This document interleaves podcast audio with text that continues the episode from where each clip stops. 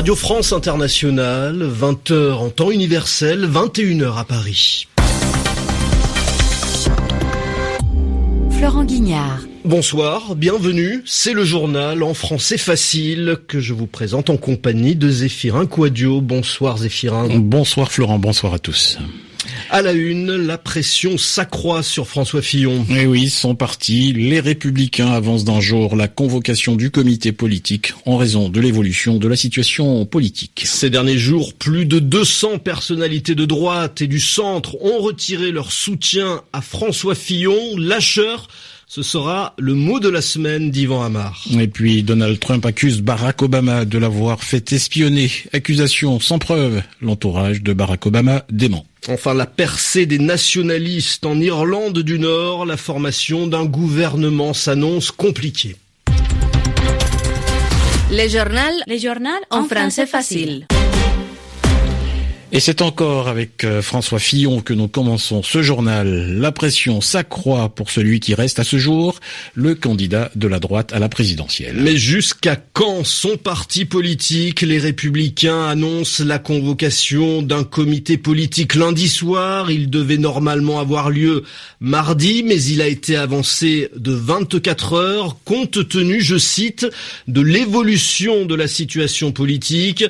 Cette situation, tout le monde l'a en tête, selon tous les sondages. Aujourd'hui, François Fillon serait éliminé dès le premier tour de la présidentielle et ses soutiens sont de moins en moins nombreux. Plus de 200 cadres et élus ont décidé ces derniers jours de le lâcher, de ne plus le soutenir. Alors, à la veille de la manifestation de soutien organisée demain dimanche à Paris, François Fillon a décidé de jouer la base contre les élites, les militants contre les élus.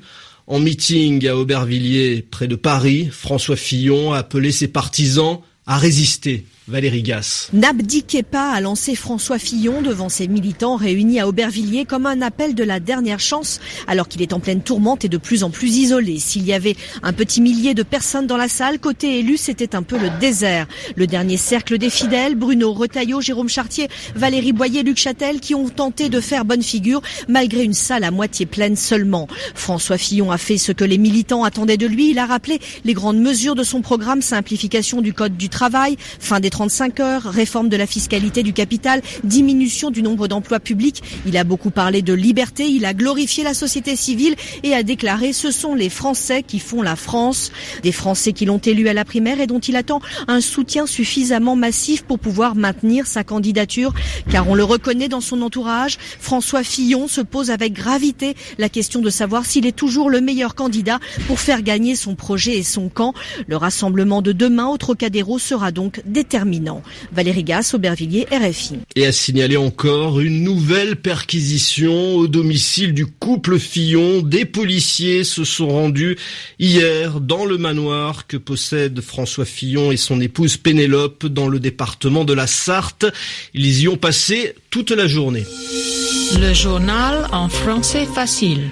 Et venons-en maintenant à cette euh, accusation, cette grave accusation lancée par Donald Trump. Le président des États-Unis accuse Barack Obama de l'avoir fait espionner. Accusation lancée au petit matin sur son compte Twitter, Donald Trump, sans apporter aucune preuve, affirme que Barack Obama a mis ses téléphones sur écoute. Il termine son message en comparant Barack Obama à un pauvre type. Réponse du porte-parole de l'ancien président, Barack Obama n'a jamais fait surveiller un citoyen américain. Les accusations de Donald Trump ressemblent fortement à une opération de diversion pour éviter que les médias parlent encore du scandale des relations de son entourage avec la Russie. Correspondance à New York de Grégoire Pourtier. Un nouveau Watergate, Donald Trump ne se prive en tout cas pas pour faire un parallèle entre l'affaire qui a fait chuter le président Richard Nixon dans les années 70 et ses découvertes à 6 heures du matin qui lui font penser qu'il a été mis sur écoute par Barack Obama. Pour le moment, on n'a aucune idée de ce sur quoi s'appuie le nouveau président américain pour faire des accusations aussi graves, mais ces allégations sont une parfaite diversion après deux jours durant lesquels les relations de l'équipe Trump avec des officiels russes ont fait polémique. Le média choisi, Twitter, le style et la syntaxe très décontractés des messages, on aurait imaginé un peu plus de solennité pour des révélations aussi graves, mais au moins la machine médiatique est-elle lancée et c'était sans doute l'objectif. Car on est forcément curieux d'en savoir davantage. Trump a-t-il grossièrement menti? Ça en devient presque folklorique. Mais si Obama a espionné un adversaire politique, là ça devient scandaleux. Mais Trump n'est pas seulement président, il a aussi sa petite boutique à faire tourner. Alors il a profité de son élan pour vitrifier Arnold Schwarzenegger. L'acteur animait la télé-réalité The Apprentice que le milliardaire produit toujours, mais vient de quitter le navire avec fracas alors même en plein Watergate potentiel, Trump n'allait pas se priver de le désinguer. Grégoire Portier, New York, RFI. Dans l'actualité également, les résultats des élections législatives en Irlande du Nord, les nationalistes rattrapent les unionistes. À peine plus de 1000 voix séparent les deux grands partis politiques de cette province du Royaume-Uni. D'un côté, les unionistes de religion protestante favorables au maintien de l'Irlande du Nord au sein de la couronne britannique, ils obtiennent 28 sièges. Et de l'autre côté, le Sinn Féin, républicain et catholique, partisan d'un rattachement de l'Irlande du Nord à l'Irlande, ils obtiennent un siège de moins et ça s'annonce donc compliqué pour la formation d'un gouvernement de coalition. À Londres, la correspondance de Marina Darras. Le Sinn Féin est décidément le grand gagnant de ces élections. Même si le parti unioniste démocrate a remporté 28 sièges sur 90, le Sinn Féin le suit désormais de très près avec un record de vote en sa faveur qui lui a permis d'obtenir 27 sièges à l'Assemblée. Pour la première fois, les unionistes n'ont pas la majorité à l'Assemblée de Stormont. Les deux partis ont désormais trois semaines pour s'entendre sur la formation d'un gouvernement. Des discussions qui s'annoncent difficiles mais si les partis ne parviennent pas à se partager le pouvoir au-delà de ces trois semaines, Londres pourrait reprendre un contrôle direct sur le pays, une solution que les unionistes et les nationalistes veulent éviter à tout prix mais qui reste malgré tout très probable. Les nationalistes du Sinn Féin qui avaient fait imploser le gouvernement de Stormont en janvier après la démission de leur vice-premier ministre Martin McGuinness réclament toujours le départ d'Arlene Foster, la chef du parti unioniste démocrate. Ils reprochent aux unionistes la mauvaise gestion d'un programme de subvention aux entreprises pour soutenir les énergies renouvelables qui pourrait coûter plus de 500 millions d'euros au nord irlandais.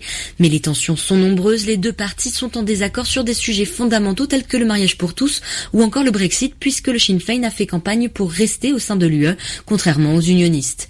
Marina Darras, Londres, RFI. Et puis la fin du FESPACO, le festival du cinéma africain à Ouagadougou. Les talons d'or est décerné au film sénégalais Félicité d'Alain Gomis. Il a déjà obtenu il y a deux semaines le grand prix du jury du festival de Berlin en Allemagne. Félicité raconte la vie d'une chanteuse de bar à Kinshasa.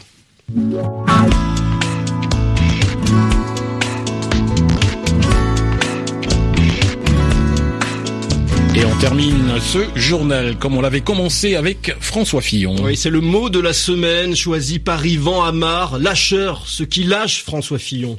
François Fillon n'est pas en très bonne situation en ce moment puisque de nombreux soutiens le lâchent des soutiens, ah, c'est-à-dire des gens qui soutiennent ou qui soutenaient sa candidature à l'élection présidentielle, de plusieurs manières, hein, ou bien ils déclaraient simplement qu'ils étaient d'accord avec les idées de François Fillon, qu'ils voteraient pour lui, soit ils l'aidaient directement dans sa campagne, il faisait partie des équipes qui organisent sa candidature. Alors, si on le lâche, c'est qu'on ne le soutient plus. Le verbe lâcher, c'est bien l'opposé du verbe soutenir comme du verbe tenir. Et on le voit dans des exemples extrêmement concrets, hein, au sens propre, dans d'autres contextes. Si je tiens ce verre, si je soutiens ce poteau, il ne tombe pas.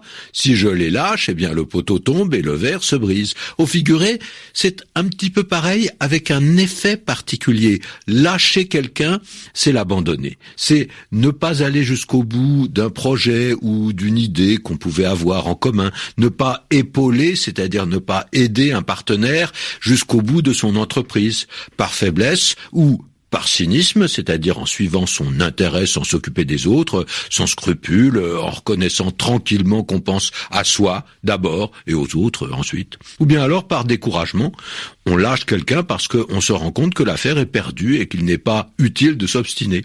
Et de façon familière, on parle d'un lâcheur, un ami qui n'est plus à vos côtés quand vous avez besoin de lui. Il est là pour partager les plaisirs, et puis quand ça se gâte, quand ça demande trop d'efforts ou de courage, on ne le voit plus. Merci. Merci Yvan Amar, merci aussi Zéphirin Quadio. Merci Florent Guignard. C'est la fin de ce journal en français facile. Très bonne soirée à tous.